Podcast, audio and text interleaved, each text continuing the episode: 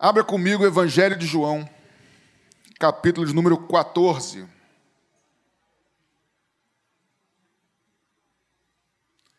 Esse é o tipo de texto que a gente decora, e aí quando muda a versão fica até estranho de ler na versão nova. Né? Tem texto que a gente decora na versão antiga, aí quando lê na nova até fica estranho. Evangelho de João, capítulo 14. Vou ler a partir do verso número 1.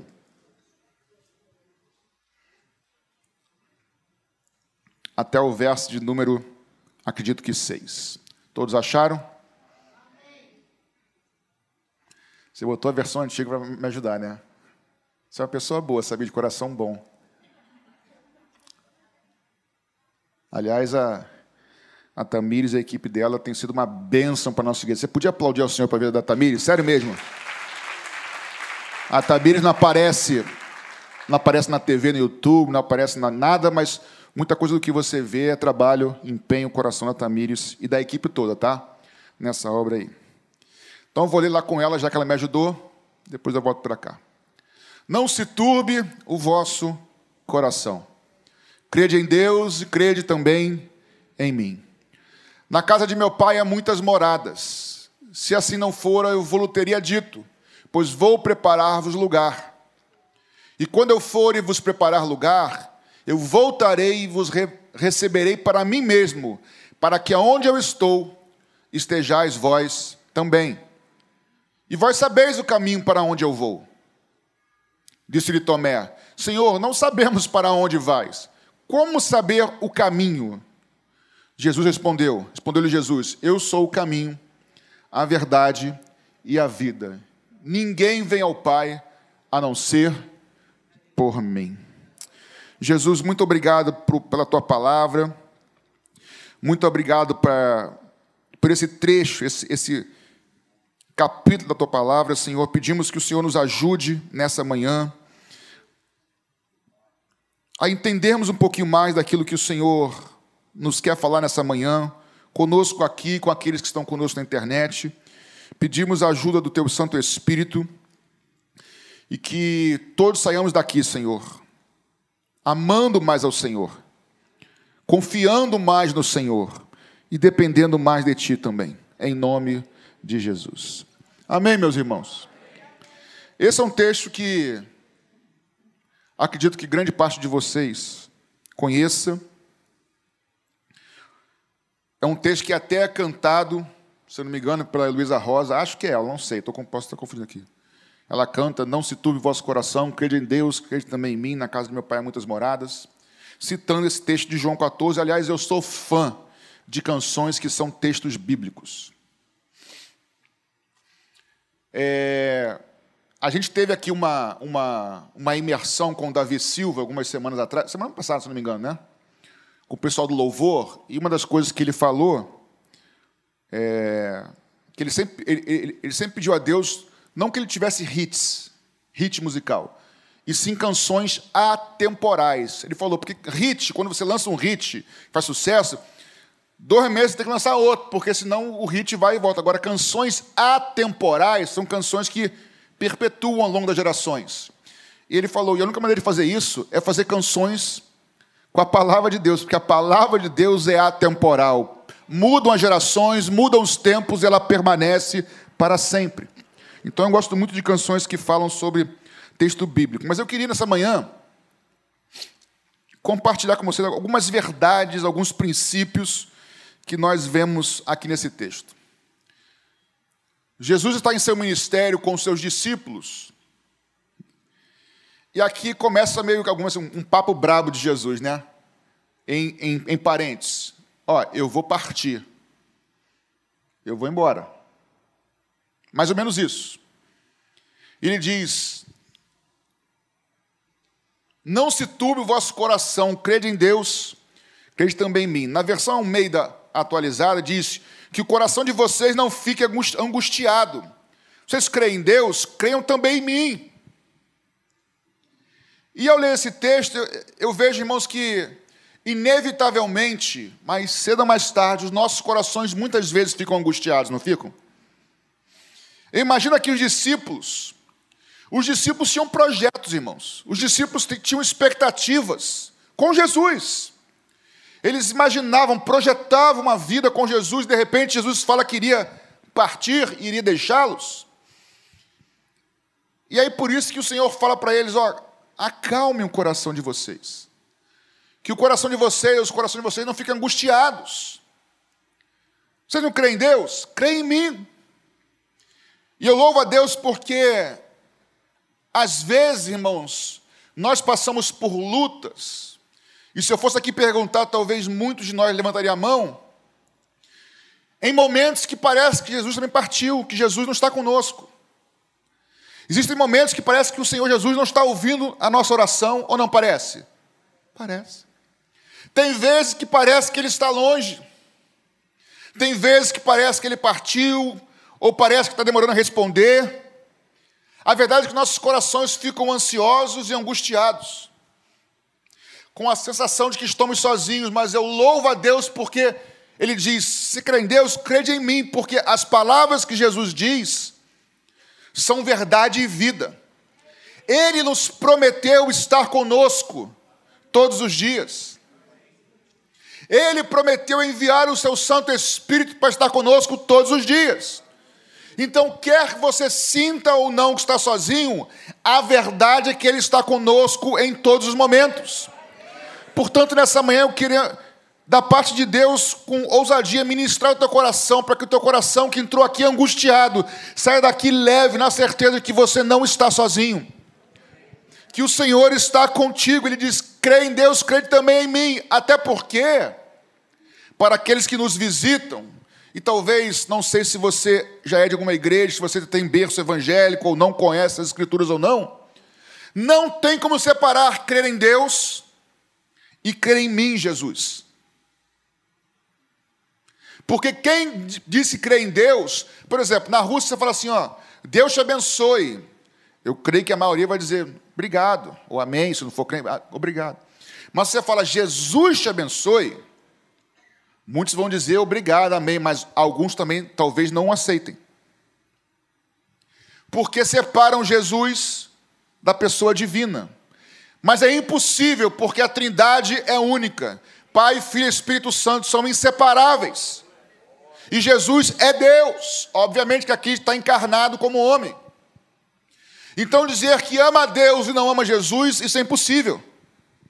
Até porque a palavra Deus virou algo muito genérico.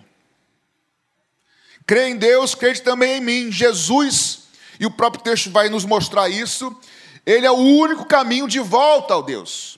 Mas para começarmos, eu queria ministrar sobre o teu coração que entrou aqui angustiado. Ah, pastor, mas eu vi um culto hoje porque é um culto de no meio do carnaval, igreja mais vazia um pouquinho. E quem disse que Deus tem compromisso com quantidade para agir? Você que veio aqui, você pode sair daqui com o coração totalmente lavado, regado pelo Espírito Santo. Você que entrou aqui angustiado, ele diz assim: não se turbe, não fique com o coração angustiado. Creio em mim.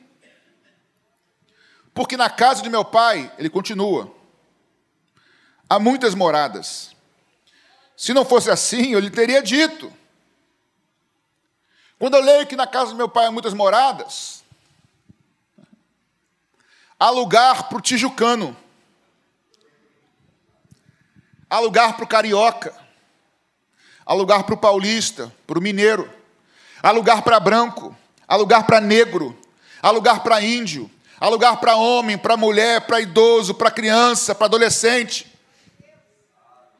Tem muitas moradas. Há lugar para todos aqueles que confiam no Senhor. Há lugar para todos aqueles que depositam a sua confiança no Senhor Jesus. Há lugar justo para todos aqueles que creem em Deus e creem em Jesus Cristo como o único caminho. Há lugar para você que entrou aqui com o coração angustiado, na certeza de que o Senhor não somente está com você e comigo todos os dias, como Ele também tem preparado um lugar para mim e para você. E nesse lugar, minha querida, meu querido, neste lugar, não haverá mais dor, não haverá mais sofrimento. Aconteça o que acontecer aqui debaixo desse céu, o Senhor tem guardado um lugar preparado para todos aqueles que o amam.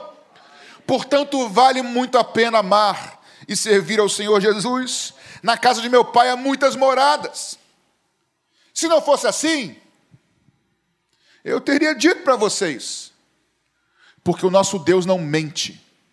E toda palavra que ele diz, toda palavra que ele libera, não volta para ele sozinha, ou sem antes cumprir aquilo que lhe apraz, diz o profeta Isaías. Se não fosse assim, eu teria dito para vocês, pois eu vou preparar um lugar para vocês.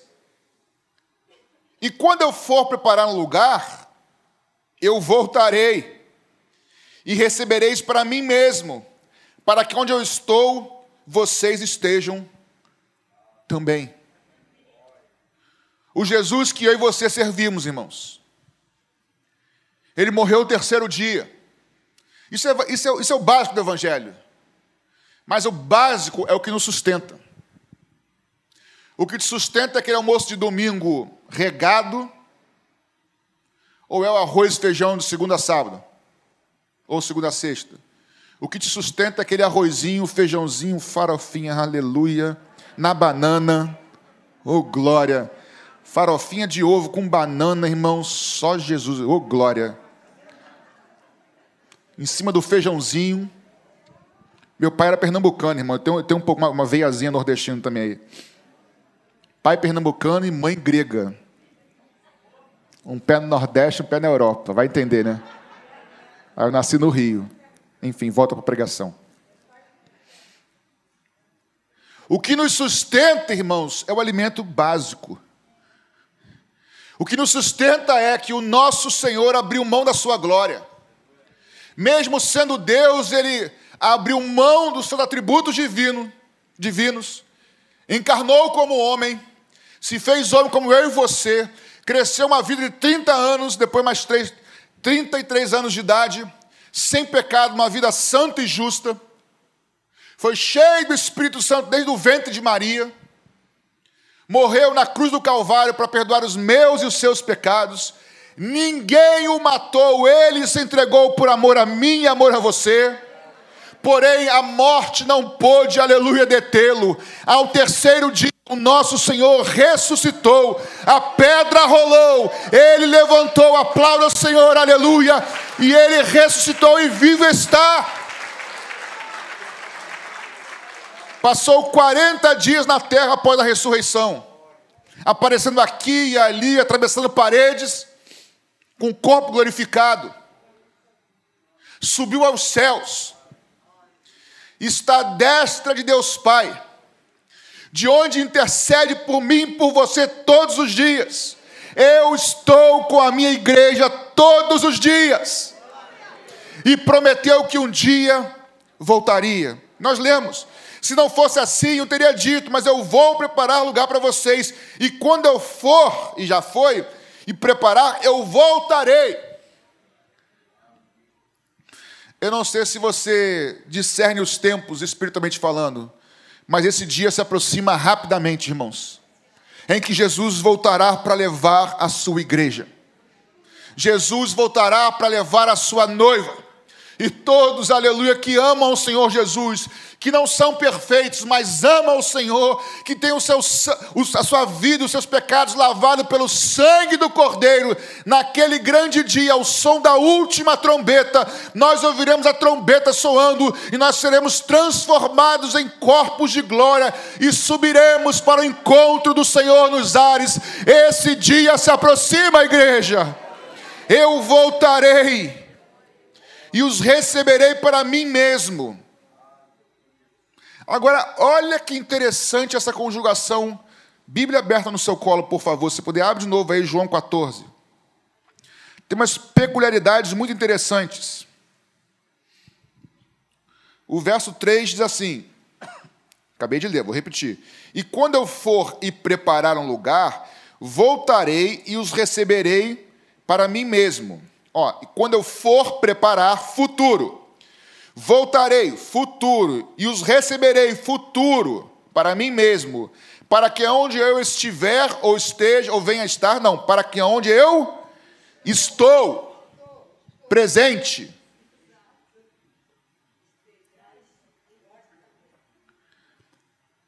Obrigado, Rogério. Reparem, irmãos, eu irei e eu voltarei, para que aonde eu vou estar, vós estejais também. Ele não fala isso. Eu vou e eu voltarei e receberei vocês, para que aonde eu estou presente. Isso tem tudo a ver aqui, irmãos. Ele fala de presente. Porque a vida eterna não começa lá, começa aqui. A presença do Espírito Santo começa aqui e não lá. E você vai ver mais à frente no texto: aonde eu estou, vocês estejam também. Vida cristã, irmãos, presta atenção, é uma antecipação do futuro. A gente sabe na teologia, quem fizer IBM vai aprender um pouquinho mais sobre isso, de uma antecipação escatológica. Por exemplo, nós já somos chamados de santos. Nós somos santos? Sim. Aí me liga, vocês são santos. Sede santos porque eu sou santo. Eu já sou declarado santo por causa de Jesus que me justificou, mas de, na prática isso vai ser consumado quando?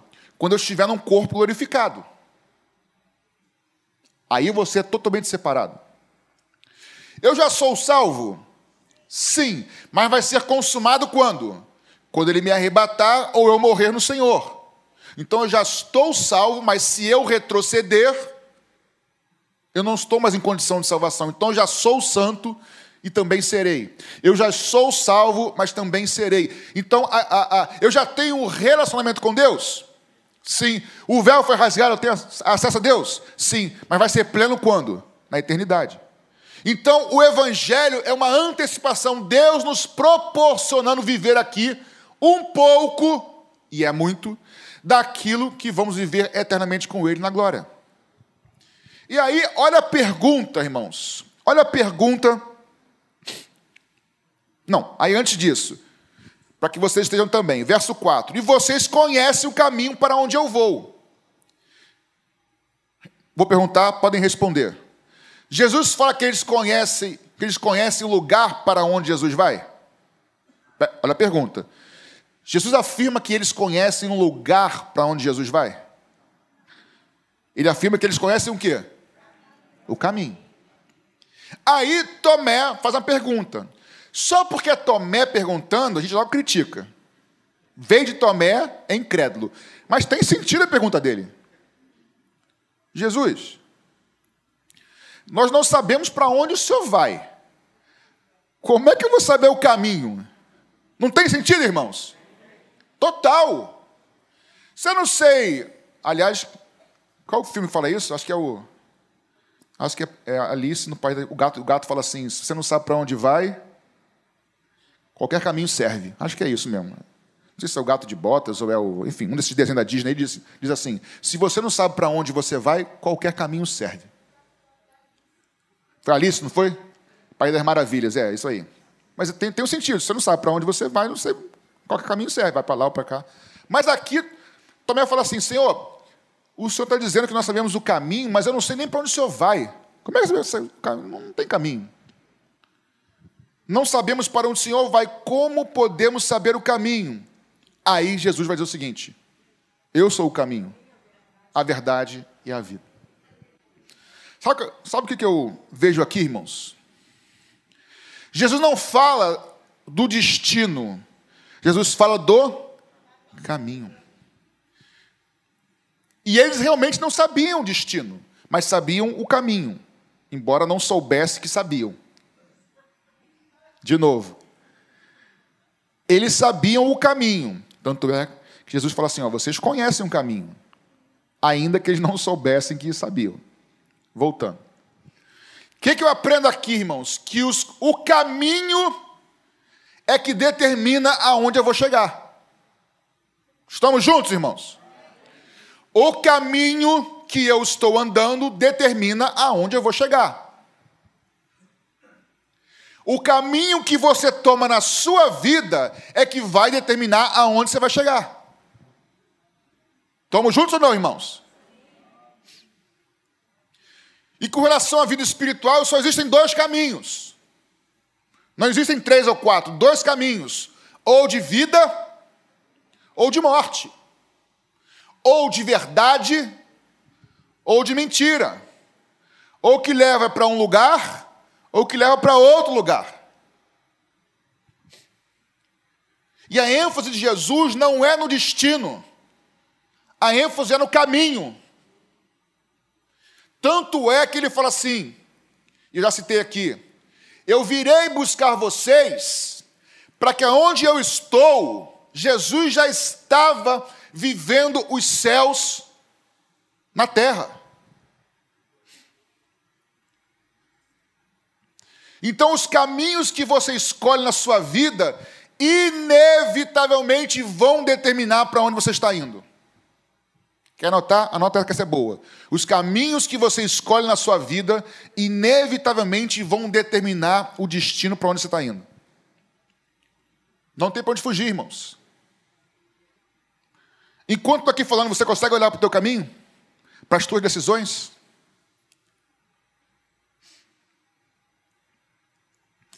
Aí ele vai dizer: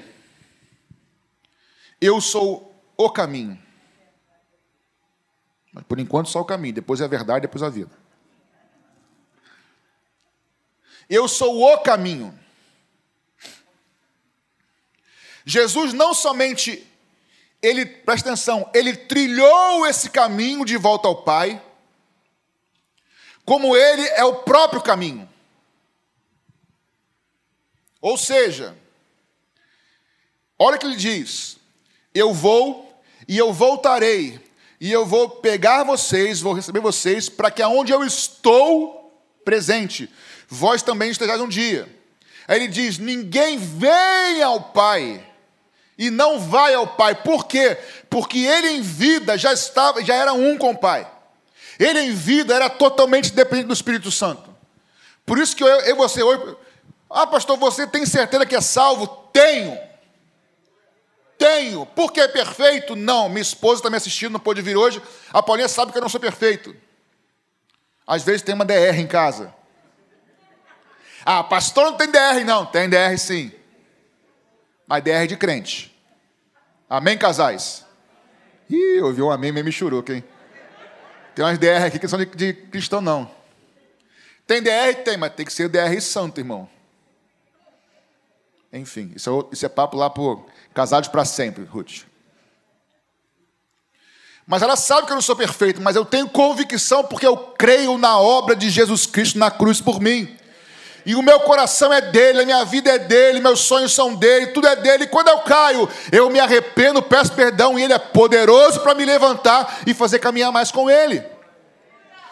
Quando ele diz que eu sou o caminho, ele abriu esse caminho e se tornou o caminho. Ele é o único caminho de voltar para o Pai. Não existem religiões, filosofias, ideologias, nada, nem ninguém, nem pastor, nem presidente, sacerdote algum. Jesus Cristo é o único caminho de volta a Deus. Não há outro caminho que não por Ele. Se é para mim, tá bom aplauso. Se é para o Senhor, você glorifica o nome de Jesus. Ele abriu um caminho, irmãos. E eu te pergunto, o que que você e eu fazemos com esse caminho que foi aberto? Usufrua desse caminho. Chegue diante do trono da graça. Fale com teu Pai que está nos céus. Com teu Pai que está contigo todos os dias. Ontem eu assisti um filme que tinha uma coisa de pai lá, eu fiquei triste porque lembrei do meu pai. Mas na hora vem, eu tenho um pai que está comigo todos os dias. Eu tenho um que cuida de mim. Que eu posso dizer, meu coração está angustiado. Para de ficar angustiado. Eu levo meu coração juntinho, porque eu não ando pelo que eu sinto, eu ando pelo que eu creio, irmãos. E eu sei que meu Deus está comigo. Ele abriu esse caminho, usufrua desse caminho. Está com o coração pesado, fala para Ele. Está com dificuldade, clama a Ele. Está triste? Chora com Ele. Ele é o caminho. E aí eu volto na minha colocação anterior. O caminho que eu e você trilhamos nas escolhas determinam para onde nós estamos indo. Se eu escolho um caminho de verdade ou da verdade, eu estou indo numa direção. Se eu escolho andar em mentira, eu estou andando em outra direção.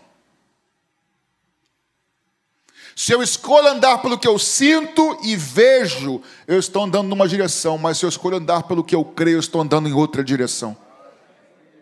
Se eu escolho andar segundo o meu coração e revidar o mal com o mal, eu ando numa direção. Mas se eu escolho pela fé revidar e dar de novo em troca o mal com o bem, eu estou andando em outra direção. Como é que tem sido o seu caminho? Andando por fé ou andando por vista? Porque o Evangelho é o poder de Deus hoje.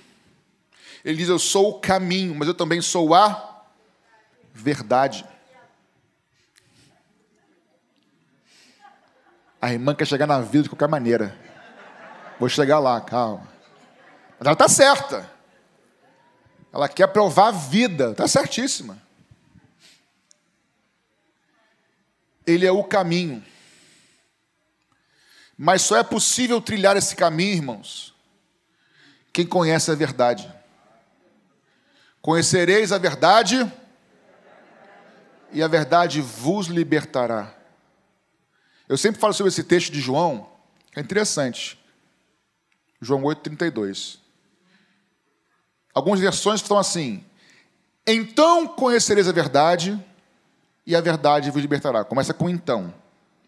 Outras estão assim: E, conjunção, e conhecereis a verdade, e a verdade vos libertará. Tanto uma quanto o outro estão certas. Por quê? Porque o verso 31, o verso anterior, diz o seguinte: Diz o que, Patrick? Vamos lá. Se andarem nos meus mandamentos, vocês serão de maneira verdadeira meus discípulos. Então conhecereis a verdade e ela vos libertará. Se vocês andarem ou guardarem os meus mandamentos, verdadeiramente serão meus discípulos. Então conhecereis a verdade. Para guardar os mandamentos, tem que conhecer os mandamentos? Sim ou não? Sim. Então eu tenho que conhecer o mandamento, guardar o mandamento, aí eu me torno discípulo. Porque discípulo não é que diz, ah, o discípulo é aquele que anda atrás de Jesus. Quando eu conheço o mandamento e eu guardo os mandamentos, eu sou um discípulo de Jesus. Aí sim eu conheço a verdade e a verdade me liberta. Por que, que tem pessoas que creem no texto que diz: Conhecereis a verdade, a verdade vos libertará. Tem 30 anos na igreja, mas ainda não é liberto. O erro está na palavra ou está em nós? Porque pressupõe fé. Eu preciso andar de acordo com a palavra, como discípulo de Jesus. E nessa caminhada, desculpa a redundância, no caminho com Jesus no dia a dia, eu vou praticando a palavra, eu vou obedecendo a palavra, e quando eu erro, me arrependo, levanto, Senhor me ajuda, eu vou sendo transformado, vou andando na palavra, eu vou me tornando cada vez mais discípulo de Jesus. E é nessa caminhada que eu vou conhecendo a verdade. Mas, pastor, o senhor não falou que para praticar o mandamento tem que conhecer também? Existe um conhecer que é cognitivo.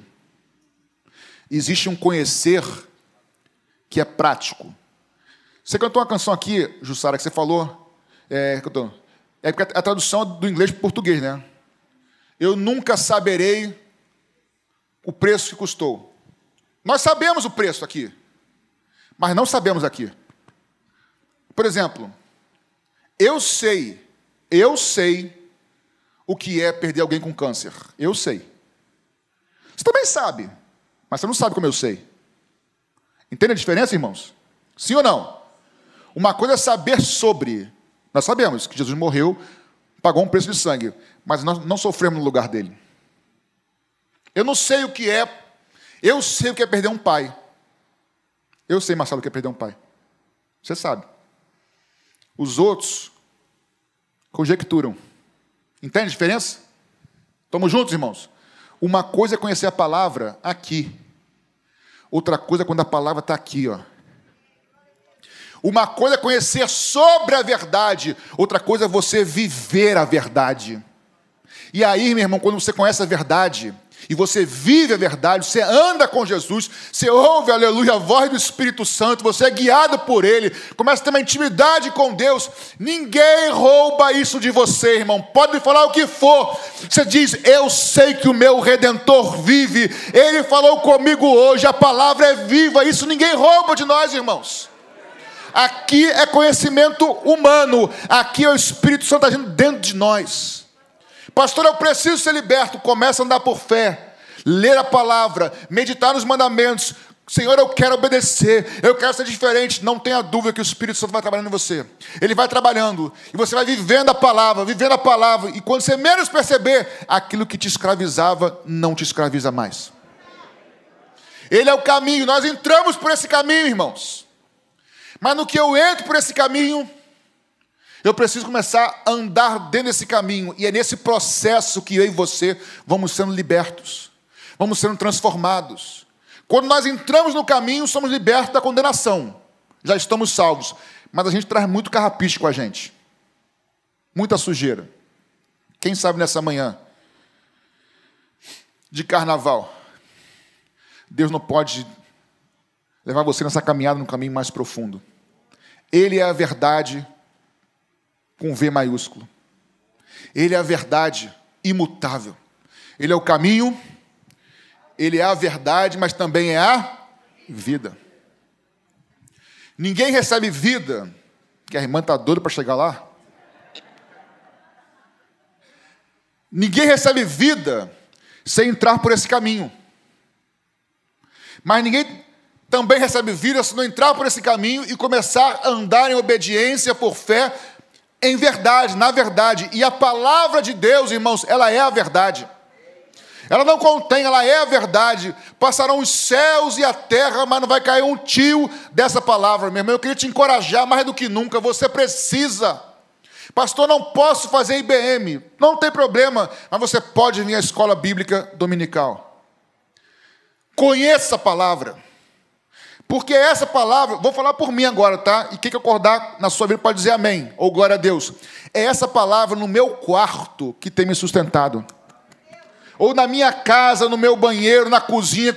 É essa palavra, quando eu estou com o coração angustiado, eu trago a palavra à memória, aquilo que me pode dar esperança. É a palavra nela que nós temos a vida eterna.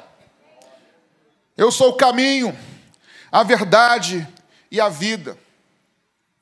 Já disse uma vez, alguns estudiosos afirmam que na tradição judaica, na tradição judaica, os vocês sabem que Deus instituiu lá Moisés para construir um tabernáculo, na verdade, uma, uma, uma, tenda no deserto. E essa tenda era, era constituída de átrio, santo lugar e santo dos santos.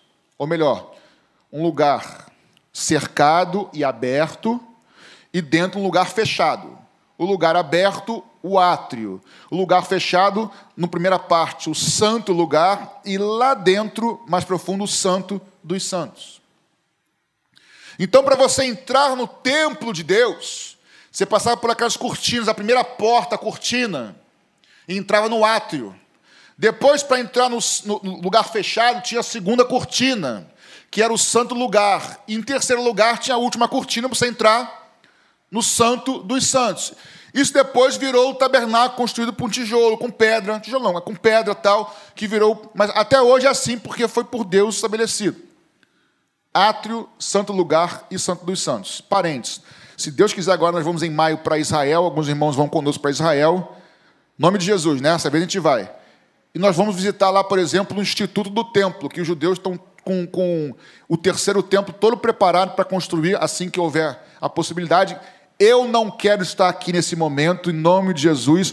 João 14 já vai ter se cumprido e já vai ter vindo buscar a gente. Amém, igreja?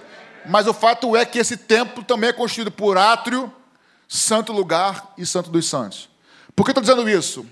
Porque o nome que os judeus dão para essa primeira porta que entra no átrio, chama-se o caminho.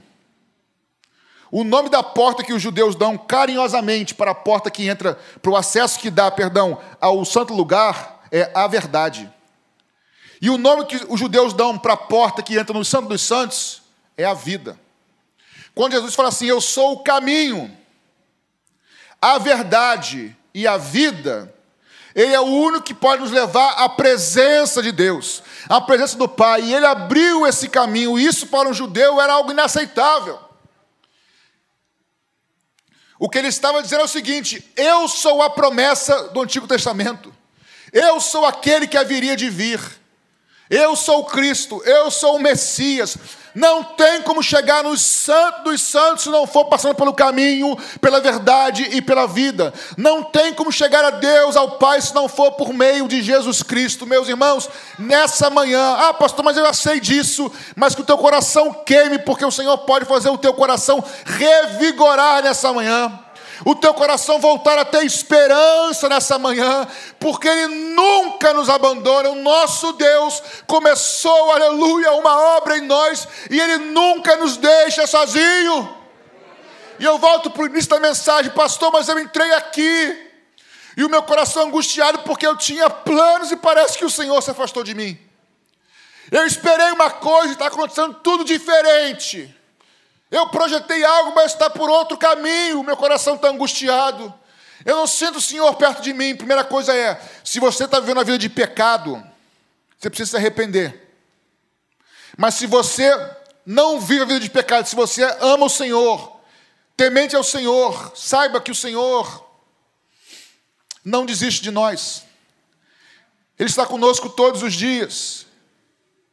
Ou nós escolhemos um caminho de vaidade ou de arrependimento, porque pecar todos pecam. Errar todos nós erramos, erramos? Mas não precisamos, não devemos e não podemos viver na prática do pecado. Eu quero dizer essa manhã, não se turbe o teu coração. Como diria o meu pai falecido nordestino, não fique com o coração aperreado. Crede em Deus. Crede em Jesus. Meus irmãos, creiam no caráter do Deus que nós servimos. Creem na fidelidade do Deus que nós servimos. Creiamos no amor do Deus que nós servimos. Creiamos, querido, na bondade do Deus que nós servimos, que não nos abandona